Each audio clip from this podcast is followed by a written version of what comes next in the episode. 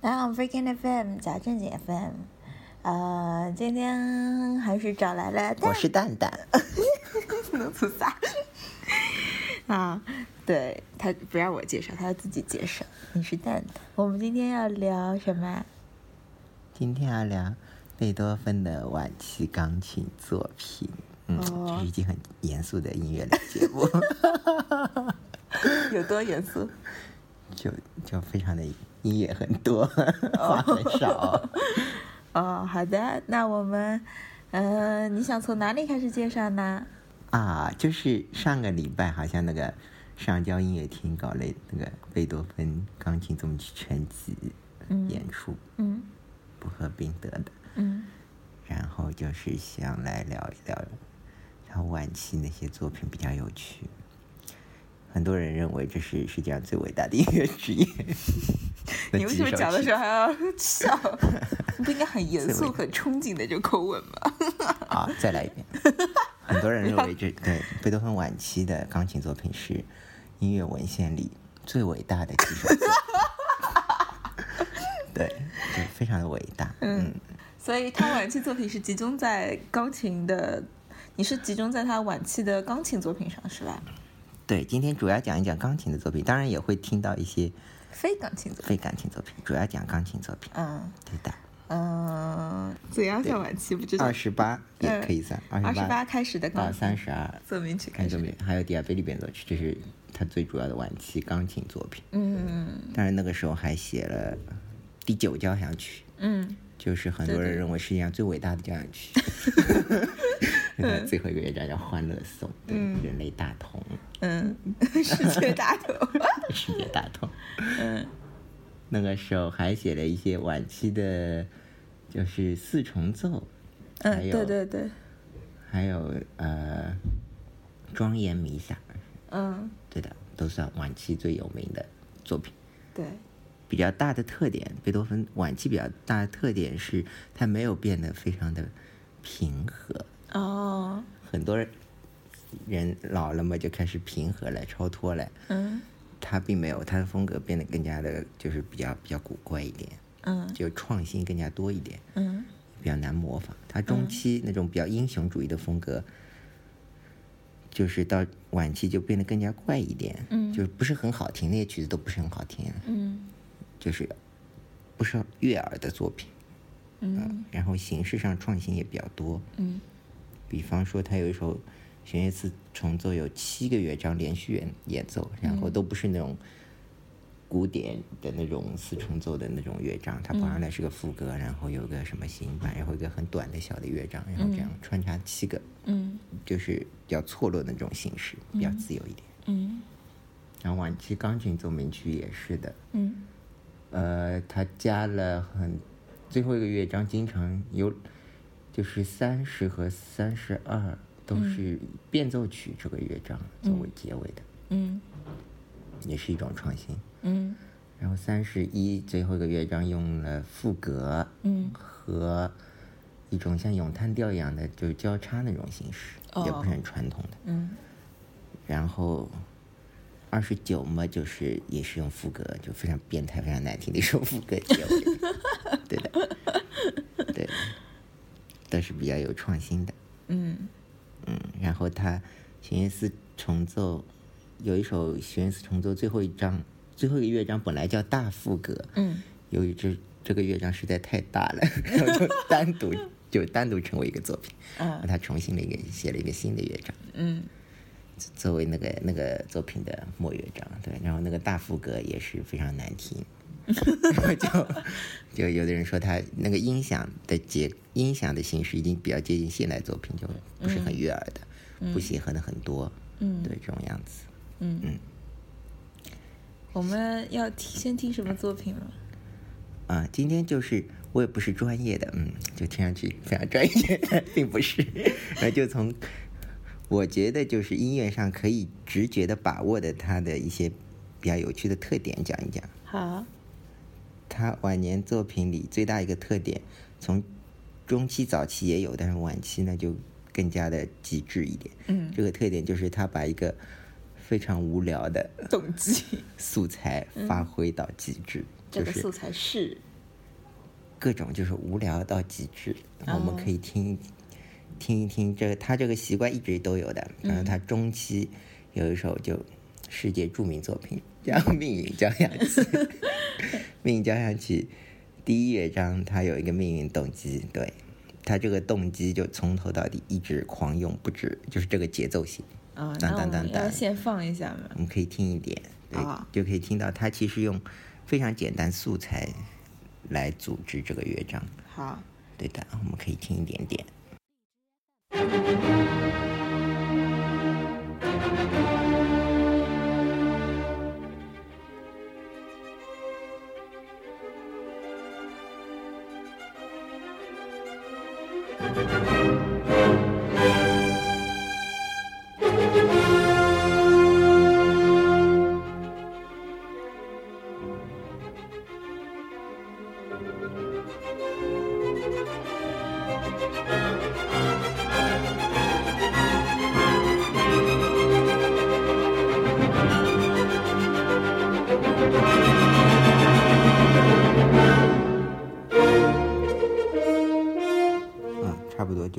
开头，从就是一直用这个节奏，就没没有其他素材，其实、就是一直用这个节奏，嗯，在乐队里就是发展了很多，发展了很多。嗯就是贝多芬喜欢用非常简单的素材，然后来作为一个影子，作为一个发展的元素，但是这个素材就非常的普通。嗯嗯，命运交响曲非常简单，所以它能够传达这样的信息是很直接的，就是啊，命运在敲门，敲的特别痛。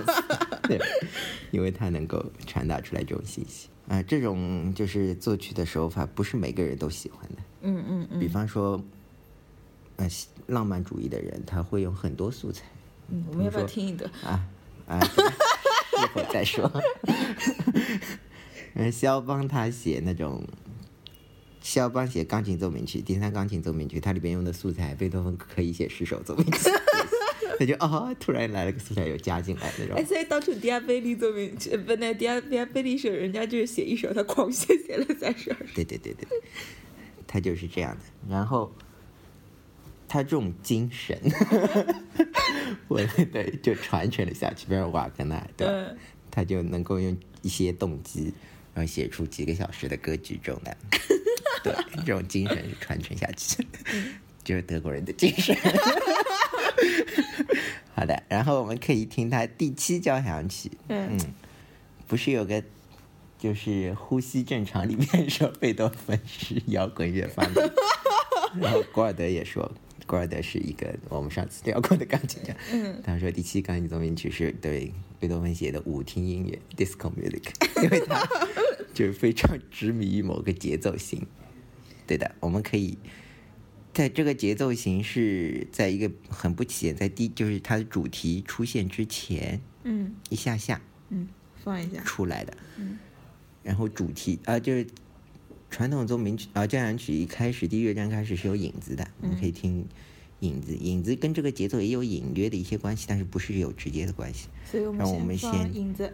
对对，影子一直到这个节奏型出来，我们可以先听一下。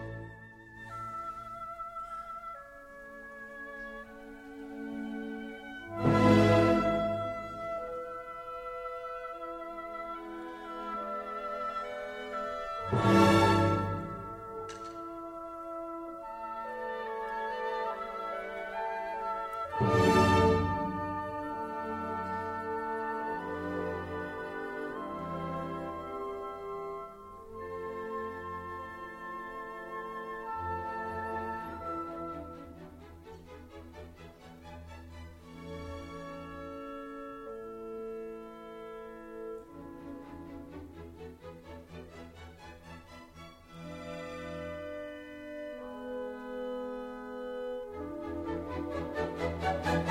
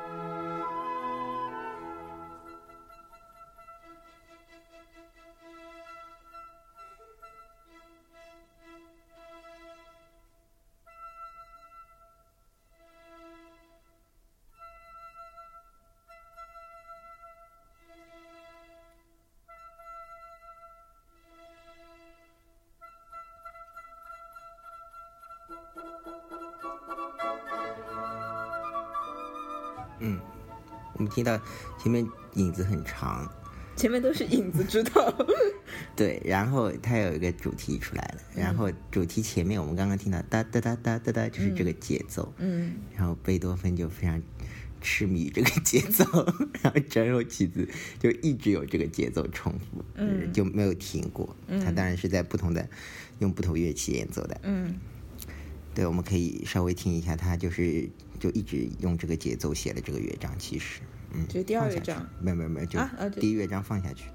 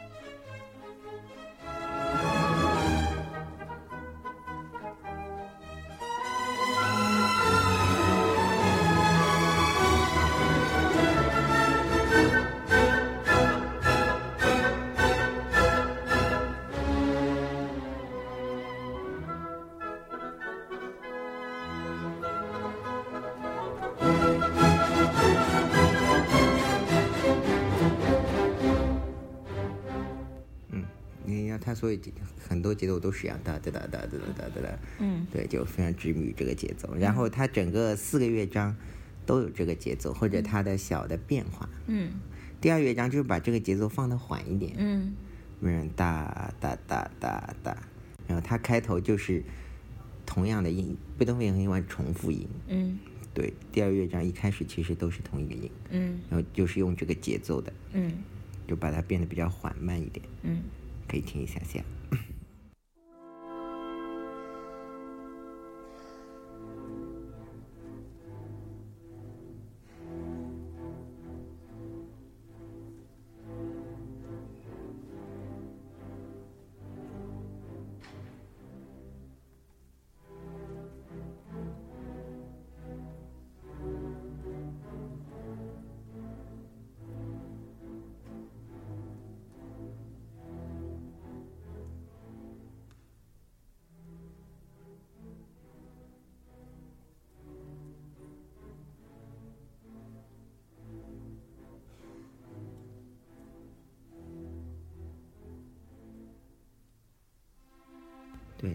它开头就是这个节奏的重复，比较舒缓版的重复。嗯。然后第三、第四乐章也有这个节奏，我们就不听了。嗯、就是它从中期其实早期也有，就是它会把很简单的素材不断的使用，嗯。然后充分发发掘它的潜力。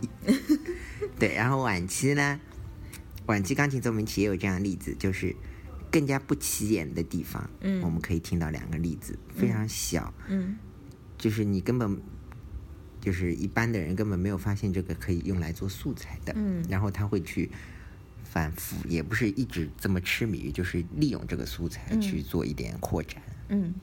嗯，比方说，嗯第三十号奏鸣曲第二乐章，嗯它有一个非常不起眼的素材，嗯。然后它在它的是在它一开头出现，然后在中间的非常短的一个展开部的时候，它就就充分的利用这个素材来展开了。我们先听一下一开头的这个素材在哪里？嗯，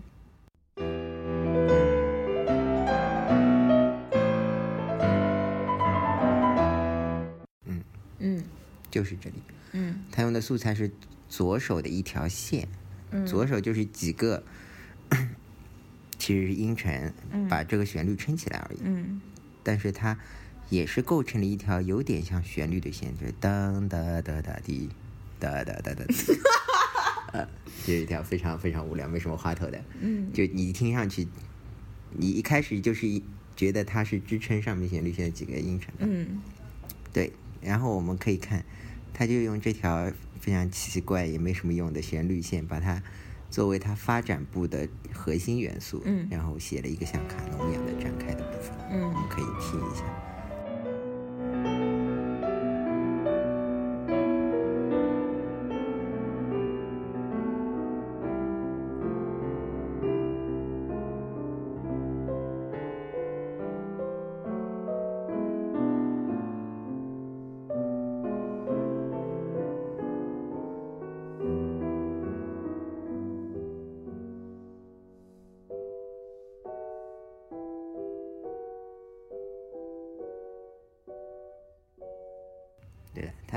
它发展部也很短，嗯他晚期奏鸣曲发展部也不是特别长的。嗯 对，他就用这个很不起眼的素材做了一个变化，嗯嗯就写了它中间的这个部分。嗯对，也是用一个呃低音的不是很起眼的素材。嗯对，然后再举一个例子是三十三十一号奏鸣曲，嗯这个比较比较难听出来一点，可以多听几遍，然后我相信正常人都听得出来的。嗯呃，它比较大的一个乐章是最后一个乐章，最后一个乐章中间它插了副歌，嗯然后副歌是一种多声部的曲式，大家就不要管了。然后就它副歌是有个主题的，嗯嗯，我们可以先听一下这个副歌的主题。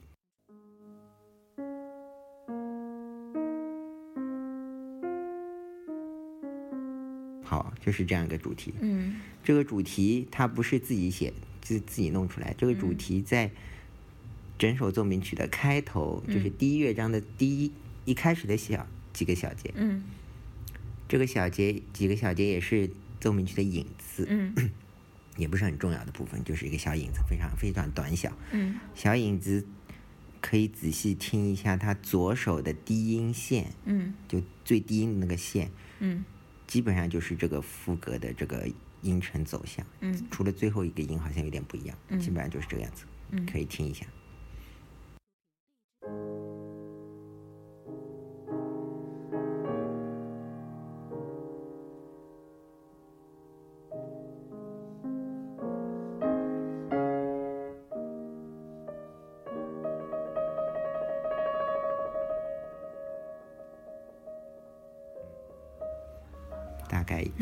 能听出来吗？你听出来了不啦？有一点点。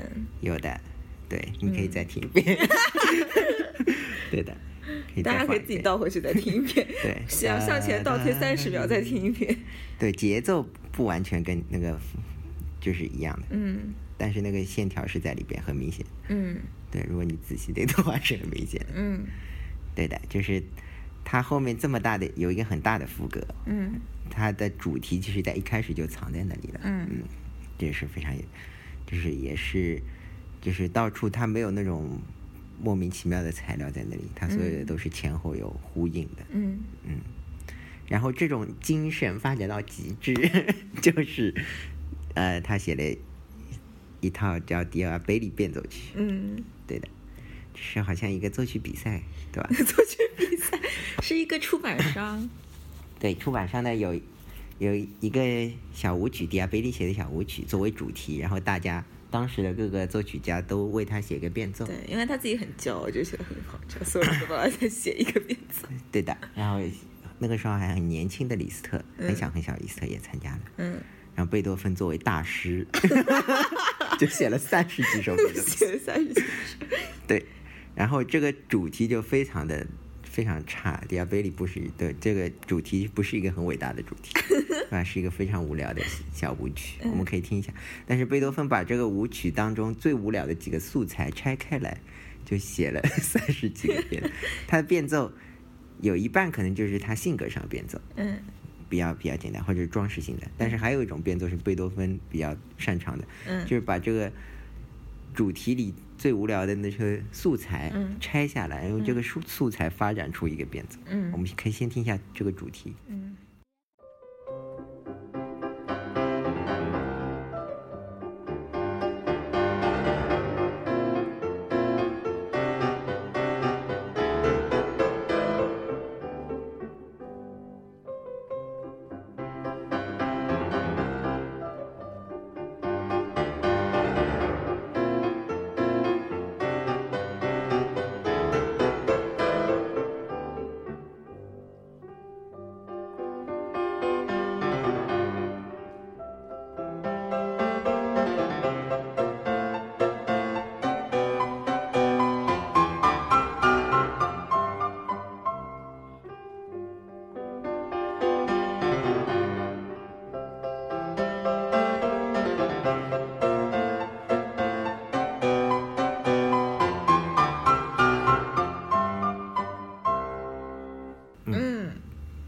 主题里有两个超级无聊的元素被贝多芬疯狂的挖掘。这两个元素分别是，这哒哒滴的，这个叫弯弯，弯弯这个元素，它就疯狂疯狂使用弯弯的形式。呃，比方说下面这个变奏，它就全部用了弯弯，就从头到底弯到底就，但是就是非，它就把它变成一个非常柔和的这个弯弯，就像，对，好词好句，就像一朵朵小花一样。对对，从头然后他写了篇文章，全部都有，就像一朵小花一样。从头到底全是这个弯弯，就把这个弯弯变得稍微慢一点，哒哒滴的，稍微慢一点点，然后就就全是弯弯呀，嗯没有别的东西。嗯，可以听一下这个变奏。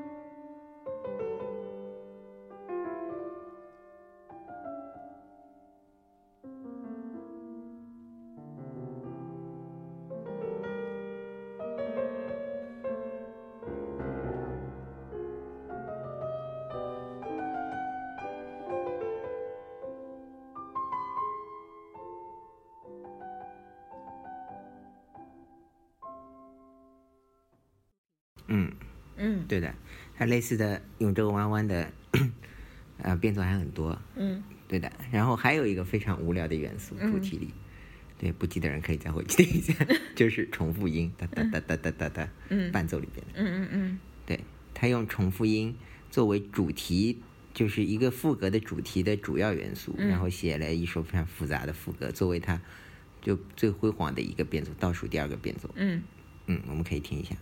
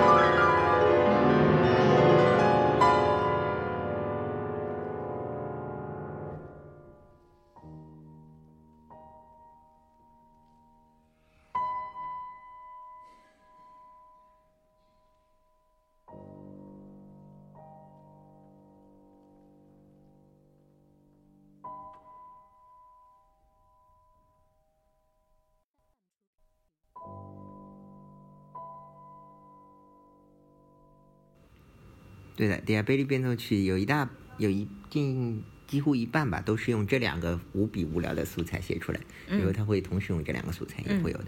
嗯嗯，然后主要就是反映了贝多芬的那种精神。对，我们讲到现在就讲了一个特点，嗯就是他的这种精神。对，然后我们再讲一些有趣的，嗯是如何判断一个钢琴家 敢是一个敢于冒险、有职业道德的好钢琴家。嗯。嗯，可以听这两首曲子的开头。嗯。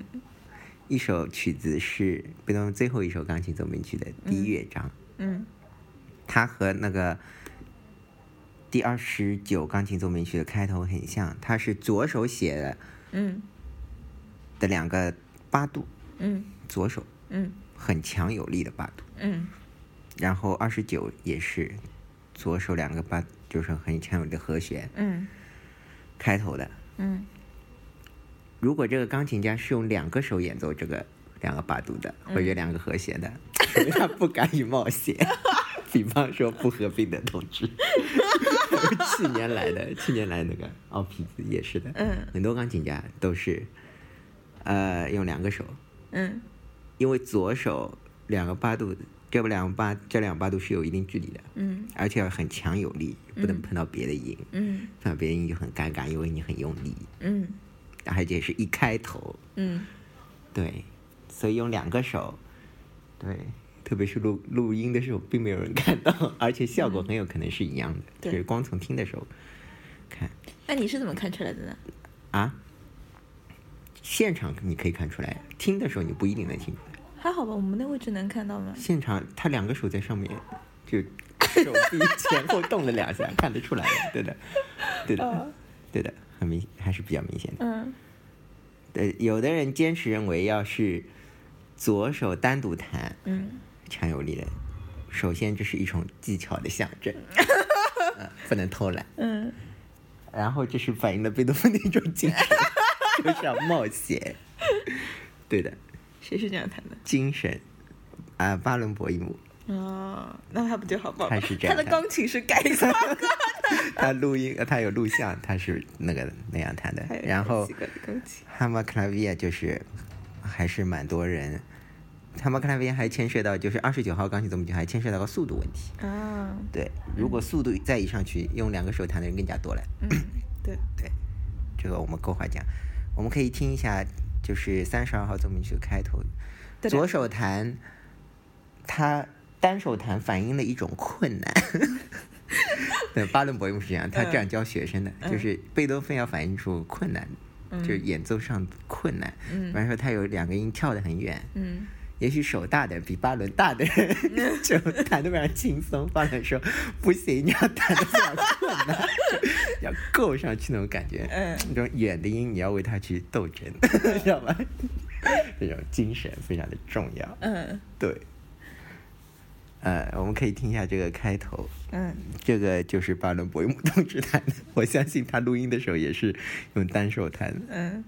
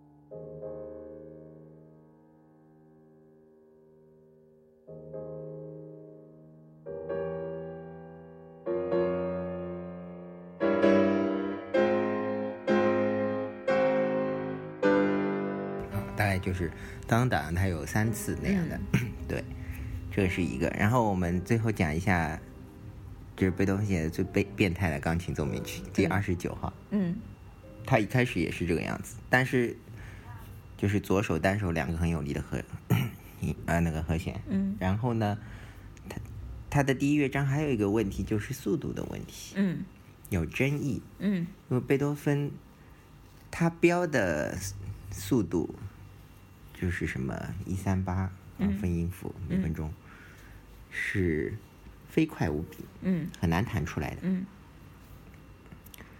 呃，好像有人就是最接近他的是史纳贝尔演奏的版本，嗯但是史纳贝尔就是可能弹的就是比较赶，他为了满足这个速度，可能就技巧上有些东西就不是做的很好。嗯然后还有一些人认为呢，这个速度就是假速度，你不能按照他的。就是首先贝多芬这个人性格古怪，对吧？然后他对速度的想法可能有很多变化，嗯对。然后可能那个时候都对速度的概念跟现在也不一样，嗯，那个时候琴可能也不是很一样，关键是弹不出来。对的。关键 就还有很多人理由，如果你这样弹的话，你就没有那样的效果了呢。然后他自己也弹不出来，有可能。对的。然后很多人认为贝多芬，呃，就是如果放慢的话，可以有一种比较崇高的那种嗯庄严的效果。嗯比方说，我们可以听一下这个比较崇高庄严，也是一个贝多芬大师啊，巴克豪斯弹的，他就是用比较舒缓的速度弹的。嗯嗯，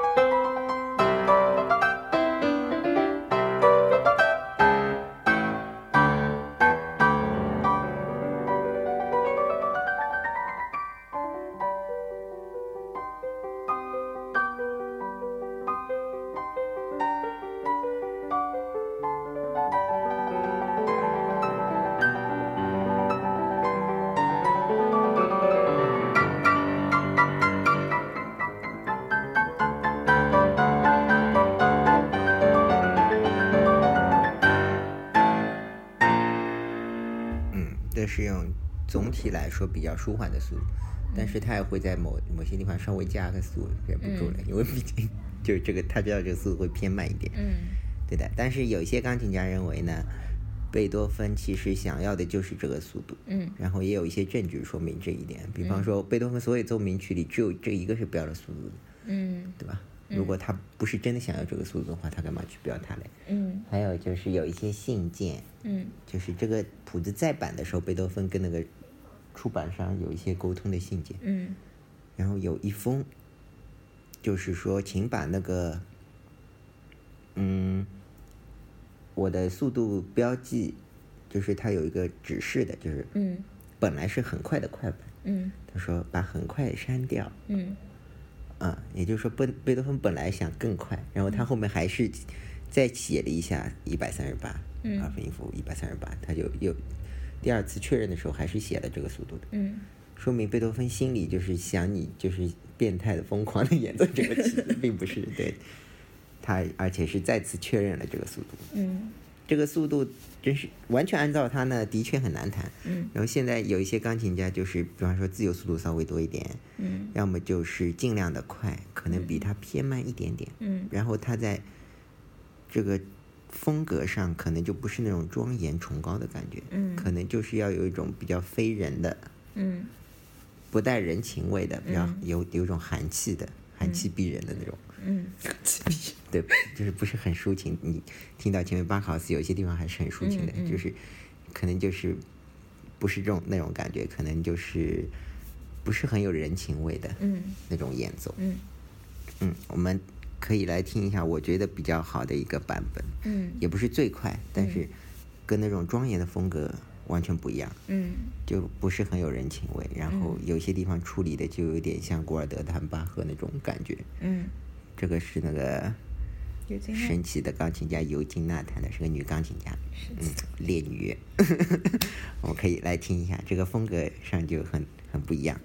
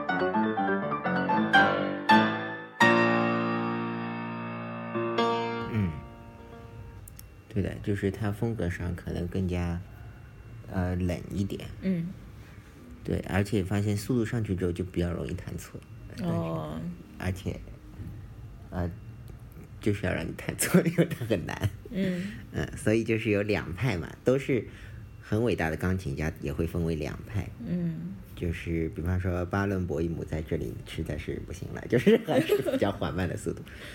然后，呃，索科洛夫也非常的慢，他技巧肯定是够的，但是他还是选用那种比较庄严的风格。每个人都有自己道理。然后有一批人呢，还是用比较快的速度，虽然容易弹错，但是这些是比较有勇气的钢琴家。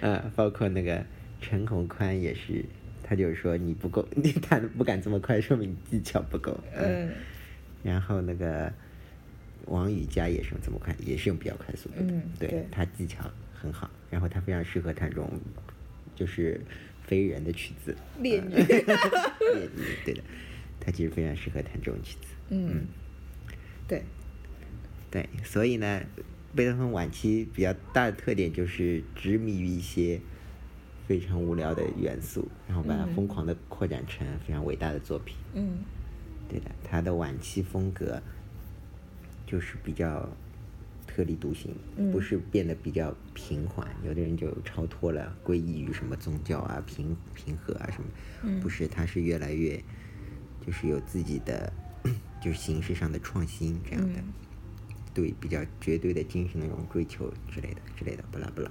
这类文章大家可以去搜一下，有好多。这种文章是很多的，对。嗯但是从形式上看，对，就是比方说他对速度的要求啊，然后形式上的创新啊，嗯从音乐上来看啊，嗯是它比较大的一些特点。嗯反映了什么精神，大家就去体会一下贝多芬特有的精神。对，对，所以我们今天就可以就讲到这里。对的，差不多了。好，这是我们第一百期节目。哇，了不起！嗯，一百期节目，嗯，对，所以马上就要两周年了。这反映了一种什么精神呢？每个礼拜都出节目，没有停过。对，劳模精神精神，贝多芬一样的精神呢？对，希望大家喜欢我们节目，然后有兴趣可以多听贝多芬的钢琴奏鸣对，曲。贝多芬的精神告诉我们，只要大家努力，什么事情都是可以的。好了好了，不要打了。好，我们今天就聊到这里，拜拜，拜。拜。欢迎大家搜索我们的微博加正经 FM，或者关注我们的微信公众号 Freaking FM 来与我们交流。F R E A K I N F M。我们节目目前支持以下平台的搜索及订阅，包括荔枝 FM、喜马拉雅、企鹅 FM 以及苹果手机自带的播客软件 Podcast。谢谢大家的关注。